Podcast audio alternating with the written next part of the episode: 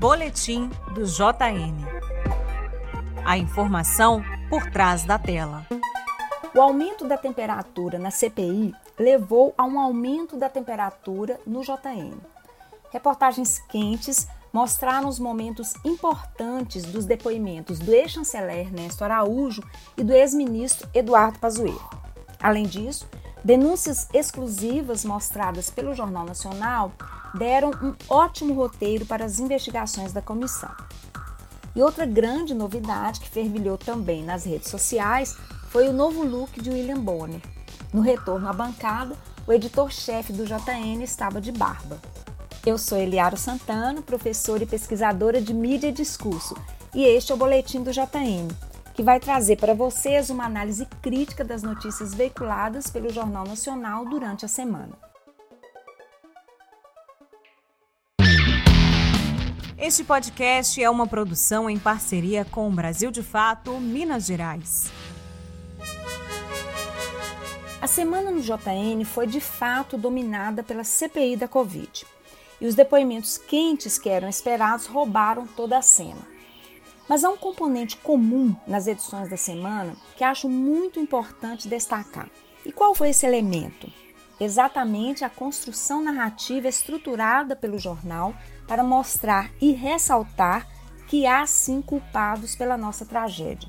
E, portanto, a CPI é mais do que justificada. Essa construção se estrutura, entre outros recursos, pela lembrança de falas de Jair Bolsonaro sobre vacina, cloroquina e tratamento precoce. O ocupante do Planalto, que andava bastante sumido das edições do JN, volta a aparecer mas em recortes de outros momentos do início da pandemia, quando ele exaltava abertamente o uso de cloroquina e criticava medidas de isolamento. Além dessas lembranças, não aparece nada mais das falas absurdas do atual presidente. Ou seja, o que Jair fala em lives e no cercadinho não interessa ao JN.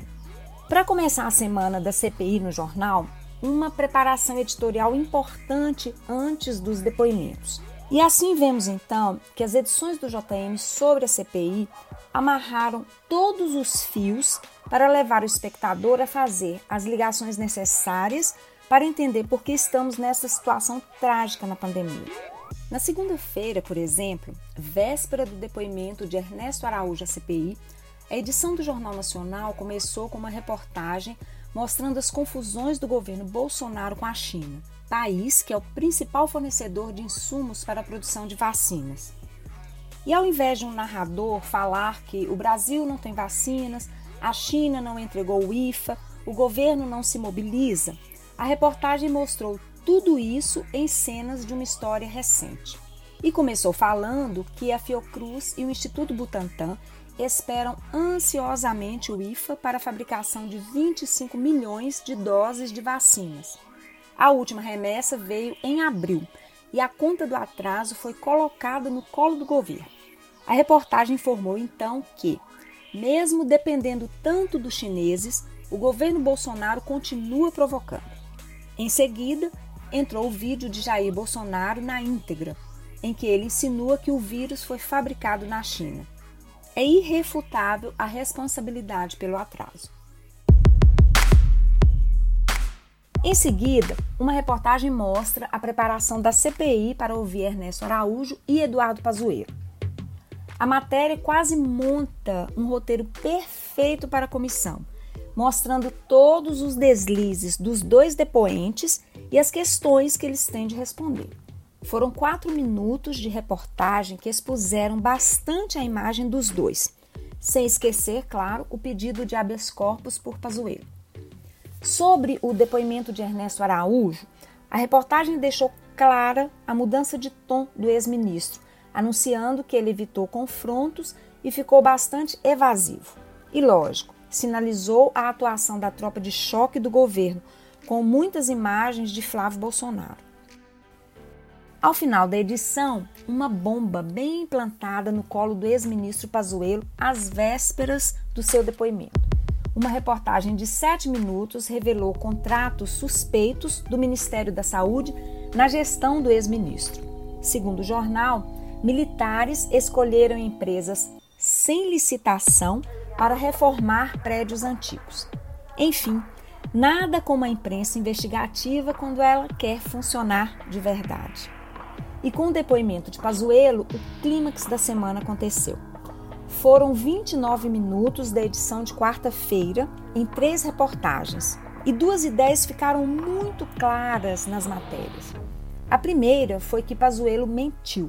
Isso foi dito textualmente, claramente. E a segunda ideia foi que Pazuello atuou o tempo todo para blindar Jair Bolsonaro. Ou seja, a culpa de Jair não está fora do radar, não importa o que faça.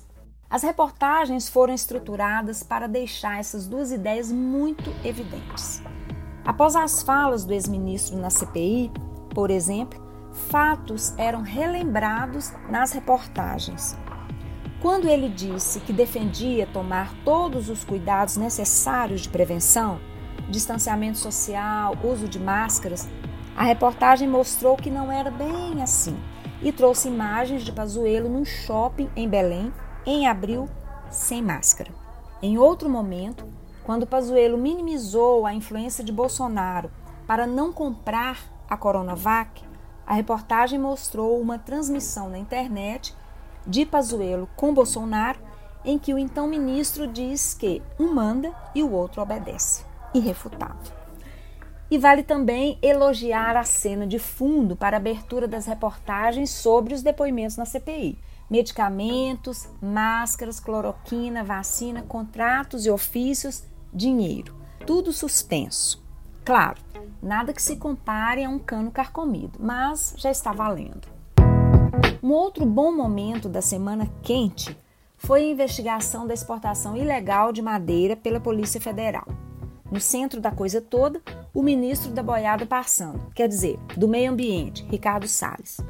Foram 13 minutos de reportagem mostrando a operação da PF, que suspeita de movimentações financeiras atípicas envolvendo o escritório de advocacia do qual o ministro é sócio. Na reportagem já estava claramente colocada a ideia de contrabando e de exportação ilegal de madeira. E a última novidade fica por conta de um detalhe na reportagem sobre a privatização da Eletrobras. Pela primeira vez, fontes apareceram no JN para dizer que a privatização pode prejudicar o consumidor. Enfim, ventos bem diferentes.